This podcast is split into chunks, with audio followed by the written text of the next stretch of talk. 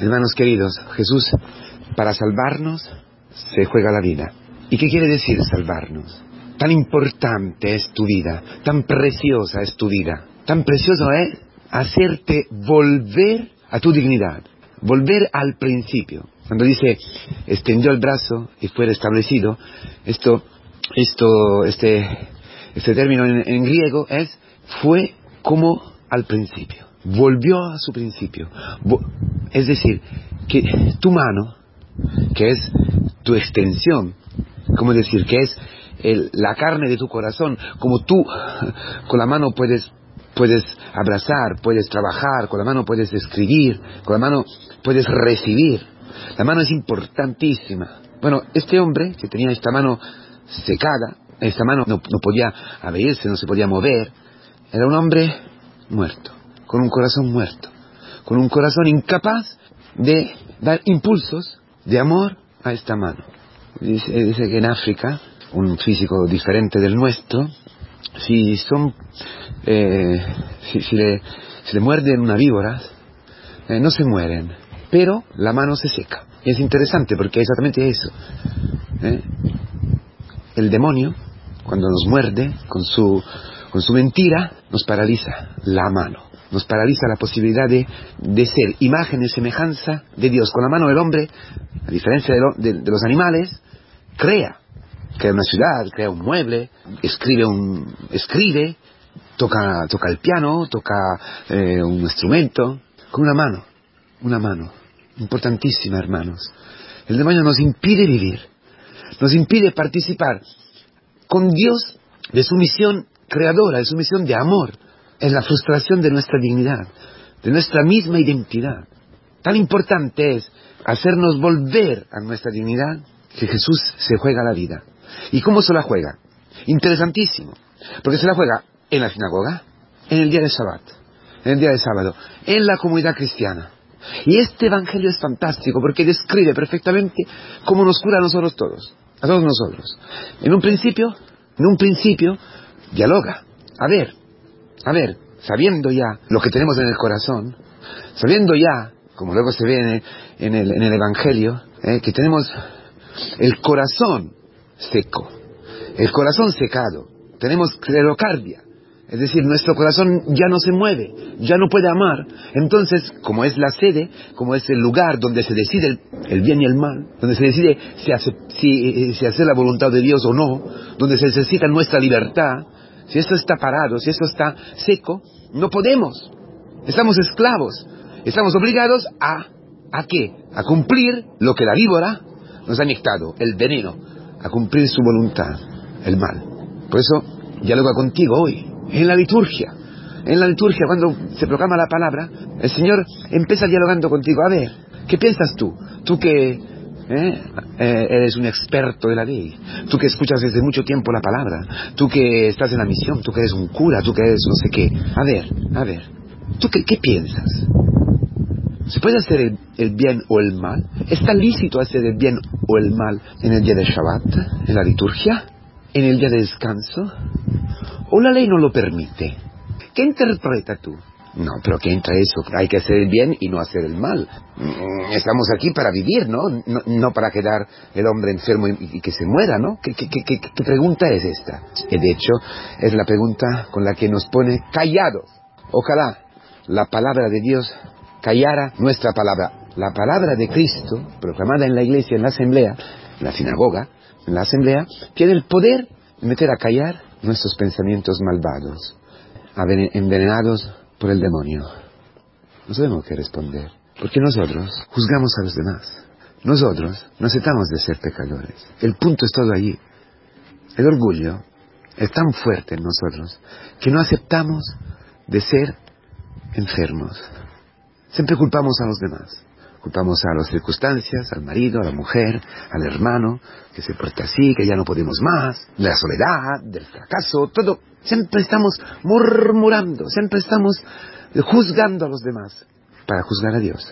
Entonces, como ellos se quedan callados, como tú, frente a esta pregunta muy fuerte, que hoy resuena en tu corazón, que hoy resuena en mi corazón, como resuena siempre en todas las liturgias, cuando se proclama la palabra, la iglesia evangeliza, te catequiza, te anuncia el evangelio, la predicación, te deja callado. ¿Por qué? Porque te denuncia, denuncia el mal que tienes en tu corazón que tú piensas que, hay que hacer las cosas de una cierta forma, que la ley es importante, está por encima del hermano, que está por encima de tu familia, que está... Sí, es así, hermano, hermano, tu moralismo, tu legalismo.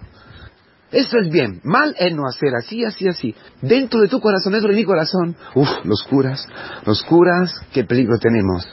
¿eh? Los hermanos que han cambiado mucho, qué, qué peligros tenemos sabes lo que tienen un carisma. Tú eres un, ejemplo. Tú tienes dentro de, tu, dentro de tu corazón un esquema donde el otro tiene que, entrar. Y no solamente en la comunidad, por supuesto. En tu familia o donde, ¿no? Donde tú vives. En, tu trabajo, con tus hijos, con tu mujer, con tu marido, con tu suegra, con tu...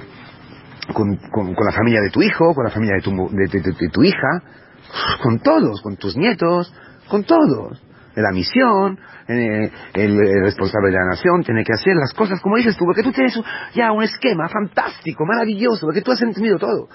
Tú ya has decidido todo. Entonces viene el Señor y dice, espera un momento, a ver si, si, acaso no has perdido el espíritu y te has quedado con la letra. Y la letra mata, la letra mata. ¿Y cómo te puede hacer cómo te puede explicar eso? O ¿cómo tú puedes entender esta pregunta. ¿Cómo tú puedes salir de allí, desde esta esclerocardía, desde esta enfermedad del corazón, ¿eh? donde el demonio se ha puesto con orgullo y con la soberbia? ¿Cómo puede el Señor? Te salva. ¿Cómo? Coge el hermano. El hermano que tú estás juzgando. Coge el hermano que tú, como tiene la mano seca, no puede moverse, tú lo estás juzgando. Tú estás pensando que él está así, ¿por qué no ha hecho esto, no ha hecho esto, no ha esto hecho? Coge el hermano, coge tu hijo, coge tu, tu mujer, tu marido, lo coge y lo pone allí y dice, levántate y ponte en el medio. Fantástico, hermanos, fantástico. ¿Por qué? Porque la resurrección es un verbo que dice resucita. ¿eh? A la letra, al pie de la letra, el griego dice, ponte en pie, quiere decir resucita. El principio de la resurrección, ¿cuál es? Ponte en medio, que se vea bien tus pecados reconoce tu pecado. Reconoce que tú tienes una mano que no puede amar, que tú no puedes amar, que tú no, estás incapacitado de crear, o sea, de, ser imagen y semejanza de Dios. Lo dice, ¿eh? Lo dice a este hermano. Y lo pone en medio para que tú puedas espejarte en él. Esto, esto es importantísimo. Porque, a ver, a ver, ¿qué estás pensando de este hombre? ¿Qué estás pensando de tu mujer? Por eso el Señor nos da una comunidad concreta con hermanos concretos. Por eso te has casado con este hombre. Por eso tienes estos hijos. Por eso tienes esta historia, estos parentescos. Por eso, por eso. A ver, ¿qué piensas de tu hijo? ¿Qué piensas? ¿Qué sería el bien para tu hijo? ¿Qué sería el mal para tu hijo? El problema es que tú y yo no aceptamos espejarnos en el hermano. Y como no aceptamos la forma que Dios tiene para amar y salvar al otro, no nos gusta que nos saquen nuestros pecados, que nos pongan en medio, en medio. Nosotros defendemos nuestra posición, nuestro, nuestro prestigio, nuestras ideas, y no aceptamos que Cristo en la sinagoga, en el día del Shabbat, haga que el Shabbat llegue a mí, haga que el Shabbat me salve. No aceptamos pasar a la religión del Espíritu, no aceptamos caminar dejándonos guiar en el camino, así como Dios lo ha, entregado aquí, por supuesto, pero sea creativo y, el camino vaya como Dios quiere, según sus tiempos, sus formas, en, eh, por amor de las debilidades de todos los hermanos. Eso quiere decir ponte en medio. Siempre intentamos ocultar nuestras debilidades y, ¿no? y manifestar nuestras capacidades. Eso es un noviazgo, cualquier relación, ¿verdad? En el camino es al revés, para que se pueda descubrir tú, tu enfermedad, en la enfermedad del hermano.